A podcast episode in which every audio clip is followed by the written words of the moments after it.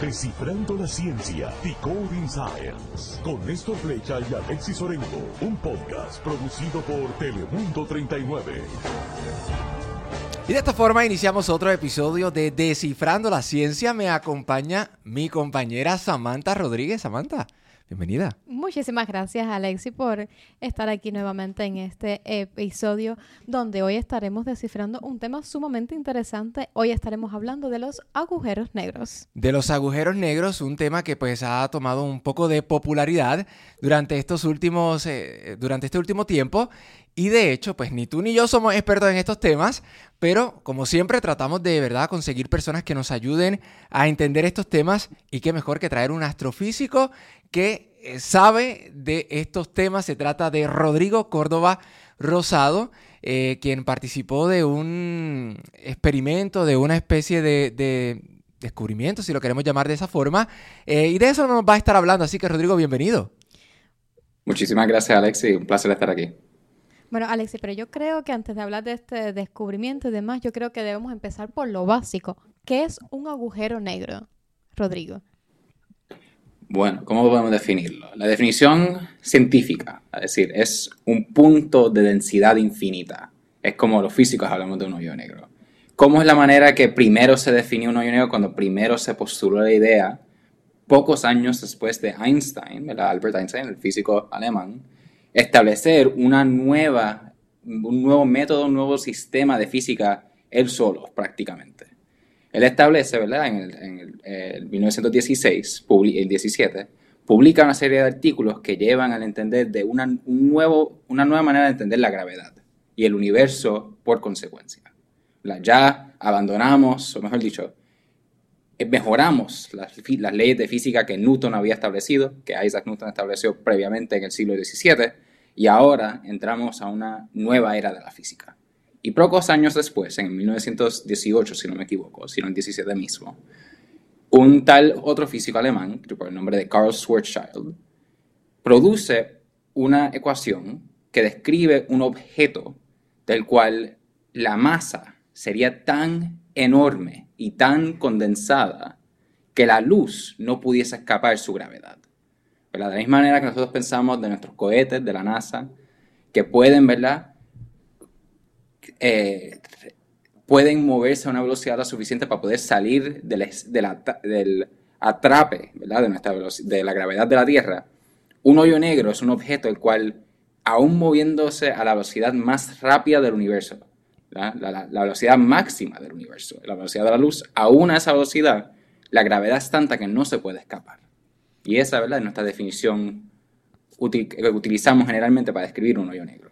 Así que estamos hablando de que, eh, ¿verdad? Para resumir un poquito todo esto, la historia de la física, de la ciencia en general, la podemos dividir en varias fases. La primera es la física de Newton, de la, fuerza y la que todos conocemos de los movimientos. Luego vino eh, años más tarde, muchos años más tarde, Einstein y revolucionó todo lo que es la, la física y postuló unas nuevas ideas y es por eso conocido como uno de los grandes científicos, ¿verdad?, de, de, nuestra era, o sea, de todas las cosas que ha, eh, postulado.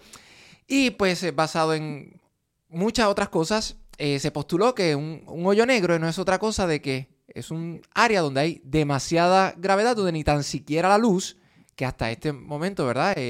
lo más rápido que puede viajar en, en el universo, tan siquiera puede escapar de ese lugar. Y me imagino que por eso el nombre. Eso mismo.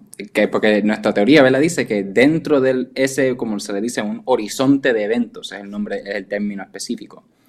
Luego de ese, de ese momento, cualquier objeto que cruza ese horizonte ya no puede regresar. Una vez entra a ese el interior del hoyo negro, nada puede escapar, ni siquiera la luz. Ni siquiera la luz. Así que eh, yo creo que nada más a partir de aquí ya tenemos el montón de preguntas que hacernos de que, qué hay dentro de un hoyo negro, eh, en fin, muchas cosas. Pero antes de, seguir, eh, entonces ya sabemos lo que es un hoyo negro y que, se estipuló, etcétera. Pero, ¿cómo se forman? Bueno, esa es una pregunta que todavía la contestación rápida es no sabemos. Nosotros tenemos muchas teorías, ¿verdad? Y tenemos unas postulaciones que pensamos que hacen muchísimo sentido debido a ¿verdad? ya décadas de estudio Y pensamos que los hoyos negros tienen una manera principal que nosotros entendemos que pensamos, que es crítica. Esa es que dependiendo la masa de la estrella, dependiendo si ¿verdad? nace pequeña o sumamente grande, las estrellas al acabar su proceso de vida, ¿verdad? Una estrella, la razón por que una estrella brilla es porque está efectivamente quemando material en su interior. Y cuando se le acaba ese material interno, varias cosas pueden ocurrir. Entre ellas es que la estrella efectivamente colapsa, ¿verdad? La gravedad atrae toda la materia exterior, la comprime y cuando la comprime eh, lleva a temperaturas extremadamente altas y en esas temperaturas puede quemar otro material nuevamente. Al igual si no tiene suficiente masa, si no llega a cierta temperatura, sigue colapsando y se convierte en una de tres cosas, nosotros pensamos. Una es un tipo de, otro tipo de estrella que se llama un enano blanco. Esta estrella puede vivir por billones de años, nosotros pensamos. Es una estrella que efectivamente durará el resto de la historia del universo. Otro tipo de estrella es una estrella de neutrones. si una estrella es más grande, puede colapsar a lo que se llama una estrella de neutrones, que como el nombre describe, el neutrón, siendo una de las partículas elementales de los átomos, es una estrella que efectivamente está hecha solamente de neutrones. Ahora, para comparar, si nuestro Sol se colapsara... Ahí quería llegar Si nuestro Sol se colapsara al punto que fuese un eh, enano blanco, que es lo que nosotros pensamos que nuestro Sol eventualmente, en varios billones de años, hará. Eh, cuando eso ocurra, el hoyo negro, efectivamente, me perdona, el Sol se va a convertir eh, un enano blanco, el tamaño más o menos de la Tierra. ¿verdad? Si el Sol al presente es más de 10.000, 100.000 veces el tamaño de nuestra Tierra, va a colapsar a ser el tamaño de nuestra Tierra. Si nuestro Sol se convirtiera en un eh, en una estrella de neutrones sería más o menos el tamaño de la ciudad de Nueva York. ¿verdad? Se comprimiría aún más. Ahora, si nuestro Sol fuese a comprimirse al tamaño de... Eh, se comprimiría lo suficiente para crear un agujero negro, para crear un punto en el cual la luz no pudiese escapar, nuestro Sol tendría que ser el tamaño, efectivamente, de un autobús. O sea, que estamos hablando que es algo muy pequeño. Sí, pero eh, tendría la masa del Sol. Tendría todo el material que el Sol tiene en un espacio infinitesimamente pequeño en comparación. Y cuando eso ocurre, ¿verdad? Eso, volvemos a la definición física del principio que, que estábamos hablando, es un punto que nosotros consideramos un punto de, de densidad infinita. Un punto del cual ya las leyes de la física como las tenemos hoy día no pueden describir qué está ocurriendo en su interior porque ya llega a un punto que nosotros verdaderamente al momento no sabemos cómo describirlo. Pero, de nuevo, es lo maravilloso de la ciencia, lo maravilloso que ha sido el último siglo de, investigación y, análisis, es que fue de una teoría, ¿verdad? Simplemente alguien escribiendo unas ecuaciones en un papel y de esa teoría vino la posibilidad de observar estos objetos y ahora, como estoy seguro que mencionaremos en poco, llegamos, ¿verdad? Hace pocos años a verdaderamente verlos delante de uno. Y, tengo, vamos, antes de salir de, nuestro sistema solar, ¿verdad? Porque yo estoy seguro que muchas personas tienen, al mencionar nuestro sol y que el agujero negro, ya yo estoy seguro que muchas personas están haciendo la conjetura. Ahora, la pregunta es, ¿nuestro sol pudiera convertirse en un agujero negro? No. Eso es la contestación simple es que no. En nuestro sol simplemente no es suficientemente masivo, ¿verdad? No, no es suficientemente grande para que se comprima en un proceso de eh, más tarde en la vida del Sol, no se va a comprimir lo suficiente para ser un hoyo negro. Para convertirse, para un Sol convertirse en un hoyo negro tiene que ser una estrella principal. Eh, la, estrella tiene que ser, tener la masa de mínimo 6 eh, a 8 de nuestros soles. Tiene que ser una estrella mucho más grande. Y volviendo a preguntas un poco dramáticas y que si las respuestas fueran así, van a suceder en billones y billones de años, me imagino, porque esta es, afortunadamente, ¿podría un agujero negro, por decirlo de alguna forma, que entendamos, comerse, atrapar el planeta Tierra? Bueno, en verdad que la contestación a eso sería en verdad que no. ¿Por qué? Los agujeros negros, nosotros pensamos que de hecho hay muchos de ellos en la galaxia. ¿Qué pasa? Nosotros pensamos que, ¿verdad? De la misma manera que existen estrellas como nuestro Sol, más pequeñas que nuestro Sol, mucho más grandes que nuestro Sol.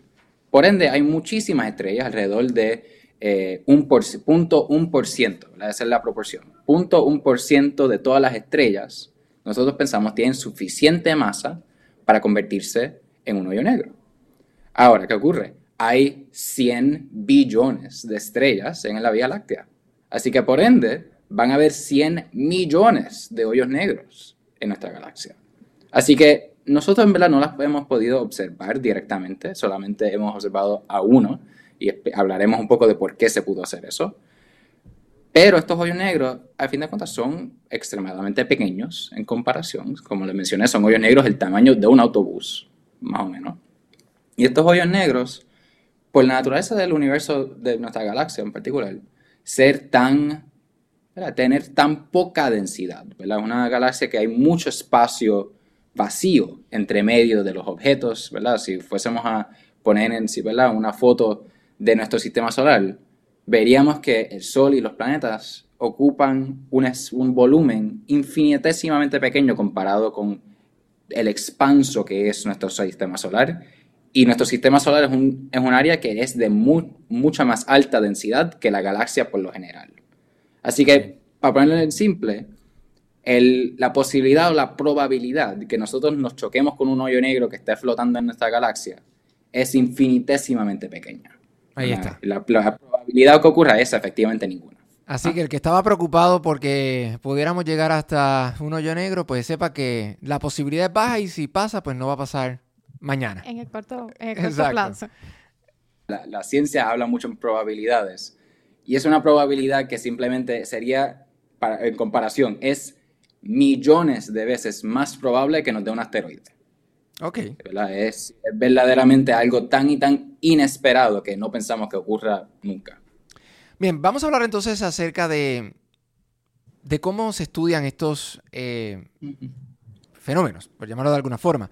Eh, sí, sí. ¿cómo, ¿Cómo se estudian? ¿Cómo nosotros podemos, entre comillas, observar un agujero negro porque eh, me dices que no es, o sea, que, la que, que, su gravedad es tanta que ni tan siquiera la luz puede salir. Entonces, ¿cómo los podemos observar, entre comillas, y cómo se estudian? Bueno, para ello hay un par de técnicas y ha sido, en verdad, los últimos, te diría, 6 a 7 años, han sido unos años revolucionarios en, la, en el estudio de hoyos negros. Pero empezando un poco más con la historia. Nosotros pensamos, a partir de los, a mitad del siglo XX, que los hoyos negros eh, se encontraban en el centro de nuestras galaxias, que existía en cada centro de la galaxia un hoyo negro gigantísimo. ¿Por qué pensábamos esto? Porque al observar galaxias a lo largo del universo, viendo galaxias fuera de la nuestra, observando galaxias que son extremadamente lejanas de nosotros, nosotros veíamos en muchas de esas galaxias estos, eh, ¿cómo, se, cómo les puedo describir? Una, una ¿verdad? Una, una corriente de gas y energía masiva que salía del centro de estas galaxias. Y cuando salían de esas galaxias, nosotros pensamos, pero ¿qué proceso pudiese posiblemente sacar tanta energía, sacar tanta, tanto, tanta luz y tanto gas y moverlo a velocidades que verdaderamente es casi a la velocidad de la luz. el gas se está moviendo a casi a la velocidad de la luz, algo impresionante y muy poco esperado. Resulta, ¿verdad?, que dentro de nuestras teorías, lo único que, ¿verdad?, pudiese hacer ese tipo de efecto sería un hoyo negro gigantísimo que por su gravedad hacía que el material, moviera, eh, material como gas se moviera sumamente rápidamente alrededor de ese hoyo negro y al moverse tan y tan rápido se calienta y al calentarse emite luz de la misma manera que ¿verdad? cualquier pedazo de metal que se deja sobre el fuego, eh, brilla del calor. Así que, y este brillo es tan y tan intenso que la única manera que pudiésemos por décadas describirlo era que hoyos negros al centro de galaxias estaban generando esta energía. Desde entonces han ocurrido unos cambios magníficos a nuestra ciencia y a nuestra capacidad de observar el universo. Entre ellos fue el descubrimiento hace un par de años de que los hoyos negros, como por mucho tiempo se había postulado, los hoyos negros pueden chocar y cuando chocan forman un hoyo negro nuevo más grande. ¿Cómo es que descubrimos esto? Nosotros pudimos observar de la misma manera que al tirar una piedra en un lago causa unas ondas, pudimos observar las ondas de gravedad. Y estas ondas de gravedad que se observaron por primera vez en el 2016. O sea, los otros días.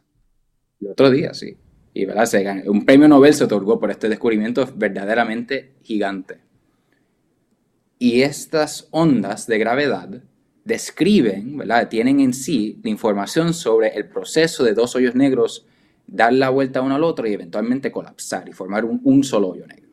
Así que eso fue nuestras primeras pistas directas de que los hoyos negros tenían que existir, porque ningún otro sistema, ningún otro sistema tiene la gravedad para poder generar estas ondas. Hace par de años, esto fue hace muy poco, se descubrió que nosotros pensábamos por, los últimos 20 que había un hoyo, negro al centro de nuestra galaxia. A diferencia de otras galaxias donde hablábamos de estas luz brillantísima saliendo del centro, nuestra galaxia no tiene eso. Nuestro hoyo negro no es nuestro hoyo negro del centro de nuestra galaxia no es suficientemente grande para hacer ese proceso. Pero a principios de los años 90 se observan estrellas moviéndose alrededor de un objeto sin luz. Se observan decenas de estrellas al centro de nuestra galaxia, todas dando órbita a un centro vacío aparentemente. Y observando esas órbitas por décadas, astrónomos pudieron descubrir, pudieron inferir que el único objeto que puede ser así de pequeño y así de masivo para poder generar estas órbitas tiene que ser algo como un hoyo negro porque es un objeto que es más de, asegura que tengo el número bien, es alrededor de 100.000 100.000 soles de masa.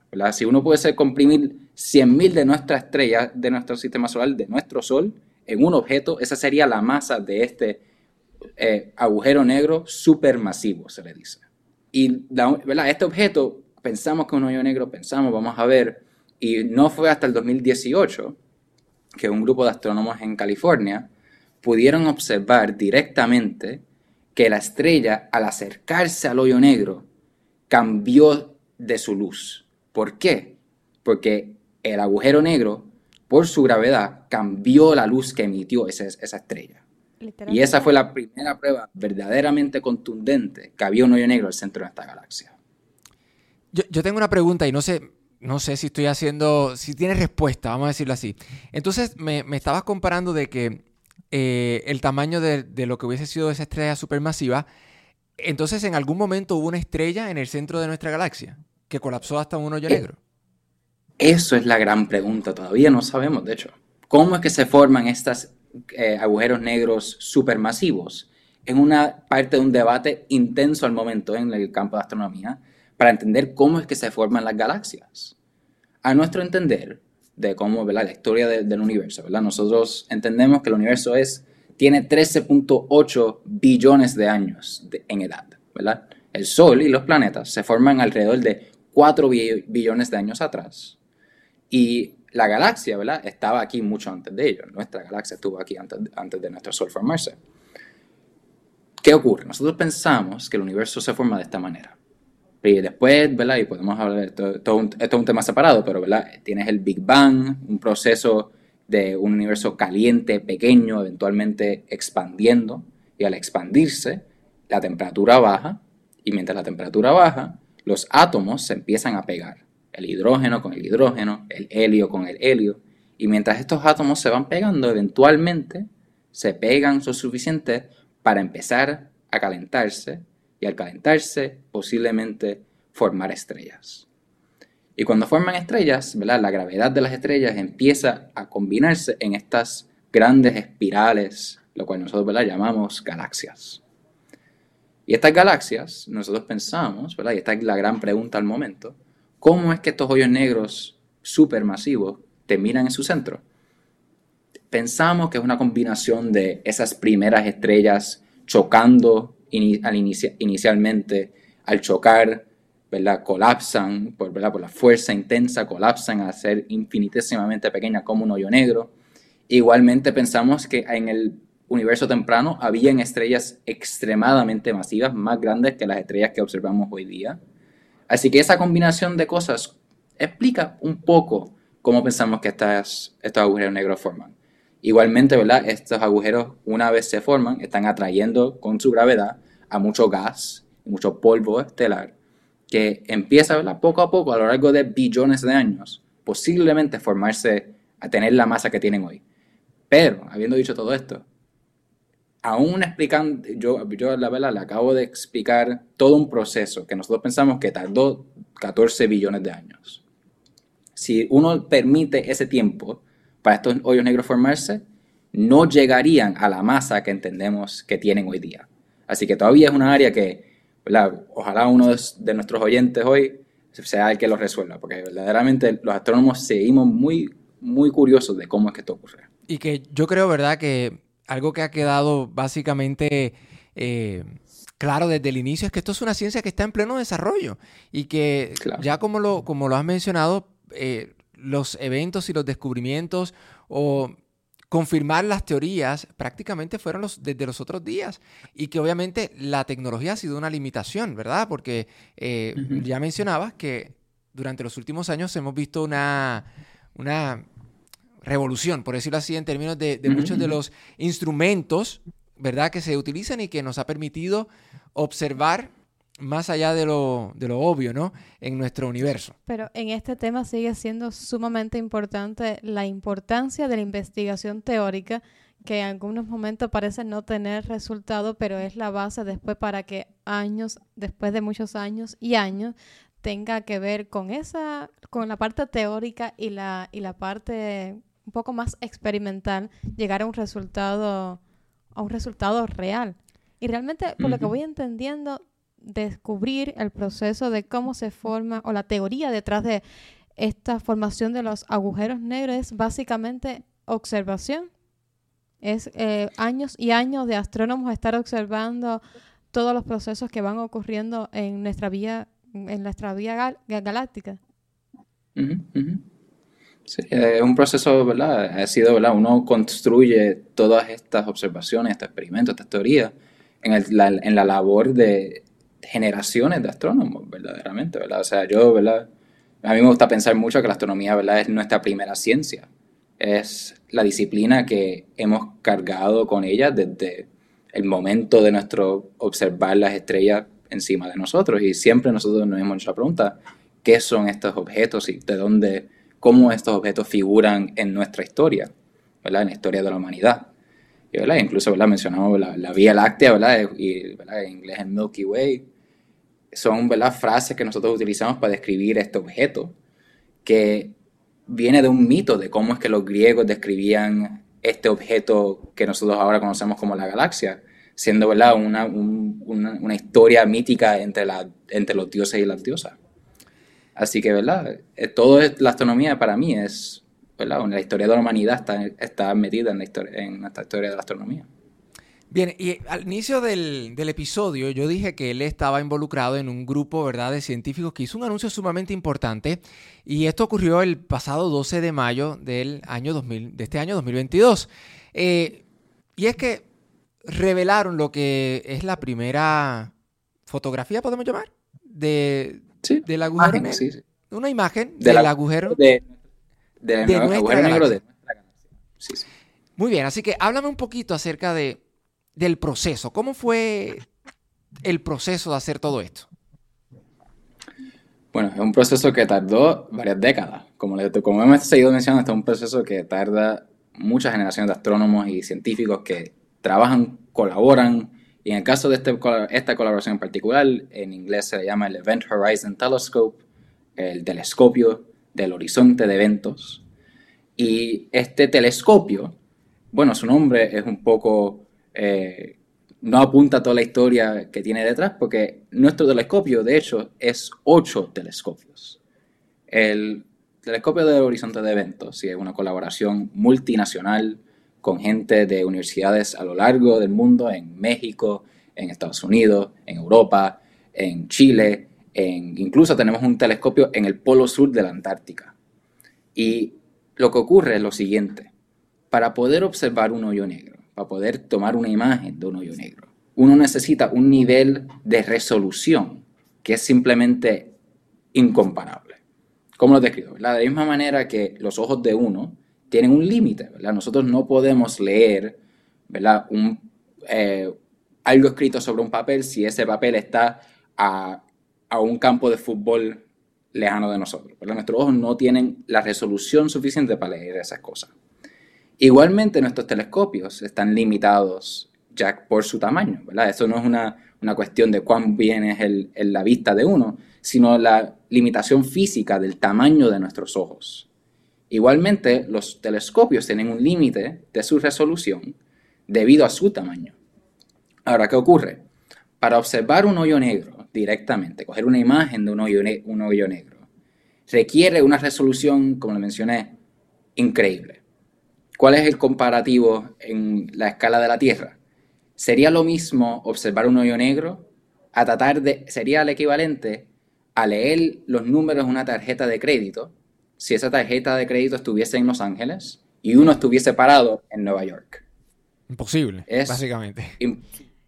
Necesitas los binoculares más grandes del mundo. Y de hecho, si uno hace un poco de matemática, para son una serie de ecuaciones que describen este efecto, para poder observar y poder leer las tarjetas de crédito que están en Los Ángeles si uno está en Nueva York, necesitas un telescopio el tamaño de la Tierra. Es el tamaño que necesitas. Ahora, ¿qué ocurre? Construir un telescopio el tamaño de la Tierra está un poco difícil. Eh, no, no, se sabe bien cómo lo haríamos. Pero la ciencia nuevamente y las propiedades de la luz nos salvan en esto.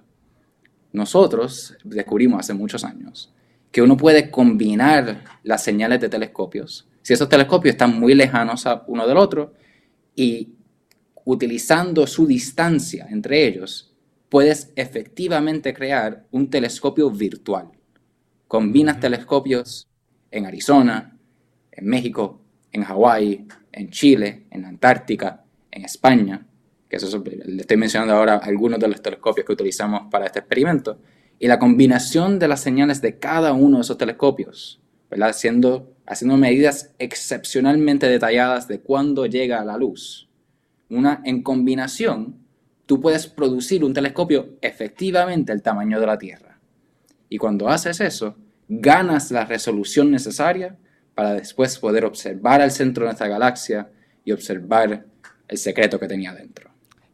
Y ahí quiero, antes de seguir, porque vamos, vamos eh, llegando a la mejor parte de todo esto, eh, pero quiero, quiero hacer una, pregunta. E, esos telescopios, esa red de telescopios que tú me mencionas en los diferentes lugares, eh, ¿todos tienen la misma resolución o son de diferentes, son telescopios diferentes o...? Sí, sí, son todos esos son telescopios que existían y respectivo a la existencia de esta colaboración y este proyecto o sea, que no fueron diseñados para esto. No, no para nada, no lo, no lo fueron. Estos telescopios se diseñaron por cada, cada grupo científico o combinación de universidades, de diferentes entidades gubernamentales como eh, NASA, como el National Science Foundation, la Fundación Nacional de la Ciencia en Estados Unidos. Todos estos grupos diferentes crean telescopios por sus intereses particulares, ¿verdad? Hacen telescopios en Hawái porque en la cima de Hawái es un lugar perfecto para observar en la radio porque en las cimas de Hawái, de hecho, y esto conozco todo esto porque mi contribución pequeña a este proyecto fue analizar la meteorología de, eh, el, del observatorio. Cómo asegurar que en todos estos lugares en el mundo tuvieses un clima ideal, ¿verdad? Y eso resulta ser un problema de estadística y un problema, ¿verdad? Muy eh, usual a lo que hace la astronomía. Preguntar, utilizando datos de 10 años en mi, en mi, caso, analizamos cuándo era que todos estos observatorios, observatorios en Chile, en Hawái, España, todos tuviesen una atmósfera lo más transparente posible. Ahora, volviendo a Hawái. Hawái, el caso particular interesante es que el, las nubes de Hawái, a cierto, en la época que se, observa, eh, se forman debajo del pico de la montaña. Así que uno observa efectivamente a un cielo sin nubes porque las nubes están debajo de uno. Es lo interesante de Hawái. Pero Eh, continuamos. La historia. Es que tomando todos estos telescopios que se crean por sus propias razones, nuestra colaboración pudo traer nueva instrumentación, nuevos equipos a cada telescopio para combinar la señal recibida en un telescopio que lo construyó Harvard, otro telescopio que lo construyó eh, NASA, otro telescopio que lo construyó la eh, Asociación Europea de la Ciencia, y combinando todas las señales de estos telescopios en masivo, es que se produce suficientemente resolución para poder observar el hoyo negro. Y estamos hablando, em, ¿estos telescopios son ópticos o son otro tipo de...? Son de radio. Son todos telescopios de radio. Y, importante, ¿no? Hay que entender una cosa, y, vamos a hacer aquí un, paréntesis porque es mucha información. Eh, la, atmósfera juega un papel importante porque obviamente eso puede distorsionar, ya sea si es un telescopio óptico, que el telescopio óptico, para que usted lo ponga en perspectiva, el que usted compra y pues mira a través de un lente y, observa el objeto que está viendo la luna, el planeta, etc. Eh, obviamente pues los laboratorios, los eh, telescopios que utilizan las universidades pues son pues con otros eh, más grandes y con otro tipo de resolución, pero básicamente es la función. Ahora, los de radio pues utilizan otra frecuencia, ¿verdad? Recordemos que, existen diferentes frecuencias en nuestro espectro y, los de radio utilizan pues esa frecuencia para poder enviar señales y recibir la señal y básicamente procesan a través de diferentes métodos y obtienen el resultado que ellos están buscando. Así que eh, las dos, ya sea el telescopio óptico o los telescopios, ¿verdad? Que, utilizan señales eh, de esa frecuencia, se pueden ver alterados por la atmósfera. Así que eh, esto es un paréntesis eh, para explicar por qué es que él estaba haciendo el estudio en las diferentes localizaciones de los telescopios. Entonces, eh, ya me estaba hablando de tu contribución y de lo que, de lo que hiciste y que esto es un grupo, imagino que enorme, de científicos y de agencias y de universidades que, que sin duda alguna una sola entidad posiblemente no lo hubiese podido hacer solo. Entonces, eh, háblame acerca de, cómo fue el proceso de, de, generar esta imagen. Verdaderamente única. Y eso es verdad, esto es un grupo de científicos. Esto ya. esto no era mi, área de investigación, esto no era algo que yo tuve mucho rol directamente, pero el trabajo que mis compañeros eh, ya para el 2018, 2019, cuando pues, se produce la primera imagen de un hoyo negro, ¿verdad? Un hoyo negro en otra galaxia. Fue la primera imagen que se produjo en 2019. Esta es nuestra segunda imagen de un hoyo negro en nuestra historia y ¿verdad? esta vez de nuestro propio hoyo negro de nuestra galaxia. Y el proceso de, de formar la imagen es increíble, verdaderamente. Es un proceso, ¿verdad? Porque cuando uno observa en las ondas de radio, no es precisamente, como mencionaste, lo mismo que observar en frecuencias ópticas, ¿verdad? Las frecuencias ópticas simplemente, ¿verdad? Estamos observando de la misma manera que nuestros ojos observan al universo. Pero en la radio es un poco más complicado. ¿Por qué? Porque en la radio no puedes simplemente tomar una imagen solamente, sino recibes señales, muchísimas señales, todas combinadas a la misma vez.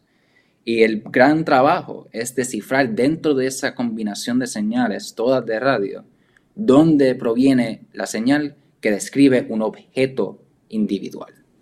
¿Cómo terminaron haciéndolo? Entrenaron, efectivamente, crearon series de computadoras y les enseñaron a esas computadoras cómo identificar señales de radio. Y al enseñarle a esos algoritmos, a esos procesos de, cómputos en estas computadoras, le trataron de asegurar que no hubiese las limitaciones humanas, ¿verdad? o mejor dicho, las preferencias humanas, ¿verdad? Que nosotros queremos que sea un hoyo negro, que nosotros queremos que sea un resultado magnífico. No nos interesa que nuestras preferencias afecten el resultado científico. Queremos y aseguramos que el resultado científico es plenamente lo que la información y las observaciones nos demuestran a nosotros, no lo que nosotros inferimos por nuestras propias preferencias. Así que, de nuevo, por eso es todo este artífice de crear computadoras que pueden analizar la data de una manera más eficiente de lo que un humano pudiese hacerlo y de esa manera reconstruir una imagen dentro de toda la telaraña de señales que uno recibe de radio. Es como si la computadora eh, hiciera una traducción de la imagen que vio y la llevara a una, a una fotografía real sin, sin manipulación de el deseo humano de, de lo que quisiera encontrar efectivamente en, la galaxia. Y esto, y lo que me quería comentar antes es impresionante cómo en la unión de varias agencias científicas, con los recursos que tenemos, podemos llegar a pasos mucho más grandes que individualmente estamos a literalmente años luz de encontrar. Así que este descubrimiento sienta un precedente para futuras investigaciones y descubrimientos, asumo, ¿verdad? Seguramente. Este, este proceso yo tuve el privilegio, el honor de estar colaborando con ellos del 2017 al 2019, cuando estábamos trabajando en esos proyectos de nuestra primera imagen de hoyo negro. Y ahora, ¿verdad? Yo, ¿verdad? He cambiado de, institución, me fui a, un programa doctoral. Ya yo no colaboro directamente con la, gente del telescopio de Horizonte de Sucesos, pero muchas amistades mías que todavía trabajan y yo verdaderamente siento una honra y un privilegio de conocerlos por un trabajo, una labor verdaderamente infatigable. Es un nivel de trabajo, investigación y rigor que pocas veces yo he visto en, el campo científico. Y una colaboración de más de 300 personas, cada una contribuyendo su parte desde construir piezas de telescopio a crear los análisis de los sistemas de, de computación para análisis de datos. Incluso hay personas que tienen que físicamente volar hasta la Antártica para poder recuperar los datos y traerlos de vuelta a las computadoras en Estados Unidos para poder analizarlo. Así que verdaderamente es una colaboración de cientos de científicos pensando lo más duro que pueden para cómo hacer esta ciencia. Entonces, estamos hablando, ¿verdad? De, ya sabíamos eh, que teníamos un agujero negro, o esa era la, la teoría de que había un agujero negro en el centro de nuestra galaxia. Ahora tenemos una imagen recreada por señales, ¿verdad? Como ya lo mencionabas. ¿Qué significa de forma sencilla el poder, o sea, qué significa el que, el que ahora nosotros tengamos confirmación de que tenemos un hoyo negro? ¿Qué significa eso para nuestra galaxia? Bueno, por primera, de lo primero que uno entiende es que es una confirmación de las teorías de Einstein que siguen, siguen continuando a dar fruto, ¿verdad? Son unas teorías de física y unas descripciones de nuestra naturaleza increíblemente poderosas. Y con ella continuamos a hacer descubrimientos no solamente sobre los hoyos negros, pero también sobre el origen de nuestro universo y la historia de nuestro universo en el futuro, ¿verdad? Esas son las cosas que al momento a mí me interesan particularmente. Pero ¿qué ocurre explícitamente con este agujero negro al centro de esta galaxia? es un laboratorio, efectivamente, es un espacio, una observación, es una área donde podemos continuar haciendo observaciones y probar nuestras teorías de la física y para poder entender si nuestra descripción de la naturaleza es la apropiada. ¿Y cuál es el problema con yo, hacer esa aseveración? Sabemos ya hoy día que nuestra teoría de la naturaleza, nuestra descripción de la naturaleza, está incompleta. ¿Por, cómo ¿Por qué?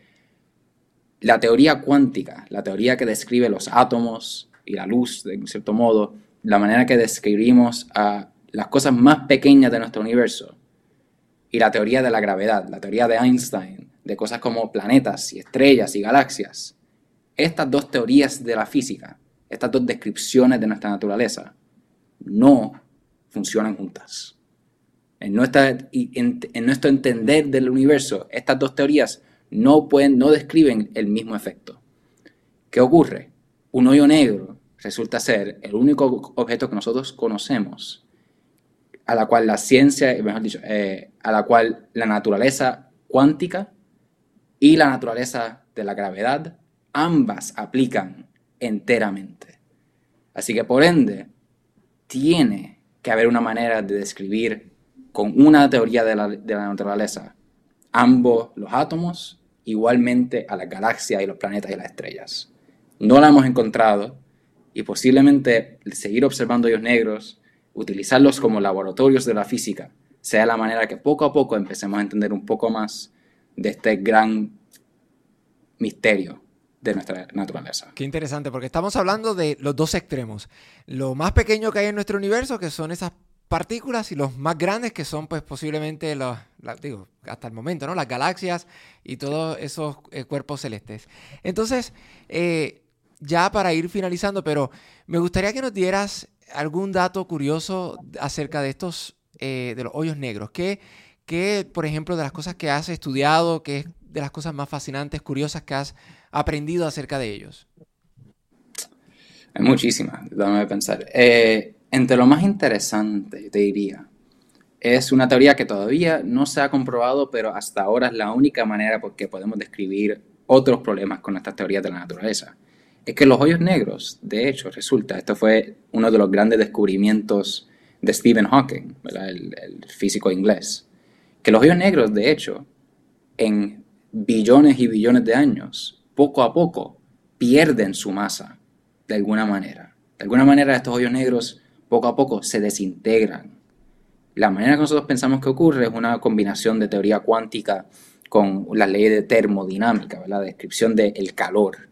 Y este, estos hoyos negros, ¿verdad? aunque no emiten luz, sí de alguna manera impactan su ambiente a través del el calor que generan. Y eso pensamos que al crear esa energía hay un método en el cual un hoyo negro puede desaparecer. Ahora, esto ocurre de nuevo en billones y billones y billones de años. Entonces nunca lo... Sería muy sorprendente que de alguna manera pudiésemos comprobar esto. Todavía hay que pensar más fuerte de cómo podemos comprobar esta teoría. Pero un hoyo negro, fin de cuentas, es un objeto de un misterio incomparable casi. Es un objeto que el cual su centro, que ¿verdad? nosotros describimos como esta cosa que se le llama la singularidad, este punto de densidad infinita, nunca lo hemos observado y hasta ahora no tenemos la más mínima idea cómo lo pudiésemos observar. Pero en él posiblemente encontramos un nuevo entender de la física que al momento se nos escapa. y, ahí vendría la pregunta, si un agujero negro se destruye, ¿en qué se convierte? Así que es infinita e, esta área de investigación que todavía lleva años investigándose y todavía no tenemos una respuesta clara. De nuevo, incentivar a todos aquellos que nos escuchan que tengan ese amor por la ciencia. Ahí tienen tela por donde cortar. Así es, así que prácticamente en resumen, eh, Hoyo Negro es un área donde prácticamente hay mucha gravedad, que ni tan siquiera la luz puede salir. Se tenía una teoría de que había un hoyo negro en, nuestro, en el centro de nuestra eh, galaxia. Eh, para poder detectarlo se necesitaba un telescopio del tamaño de prácticamente la Tierra y esta serie de científicos construyó unos telescopios virtuales, o bueno, hicieron un, un, telescopio virtual con diferentes telescopios alrededor de nuestro planeta Tierra, hicieron investigaciones y pudieron dar con esas señales específicas para poder mostrarle al mundo y al universo el eh, ¿Cómo se ve un agujero? negro? Pero específicamente el agujero negro de nuestra Vía Láctea. Muchísimas gracias, Rodrigo, por esta eh, eh, fascinante conversación acerca de, este mundo tan complejo y tan incompleto todavía. así que vamos a ver qué nos depara el futuro, porque yo estoy seguro que de este descubrimiento, de esta imagen que muchos niños vieron y muchos jóvenes vieron, van a salir grandes astrónomos, astrofísicos que también se van a, motivar por tratar de descubrir esos secretos que tiene nuestro universo. Sí, claro, muchos que van a seguir observando y descubriendo qué más hay en nuestra vial.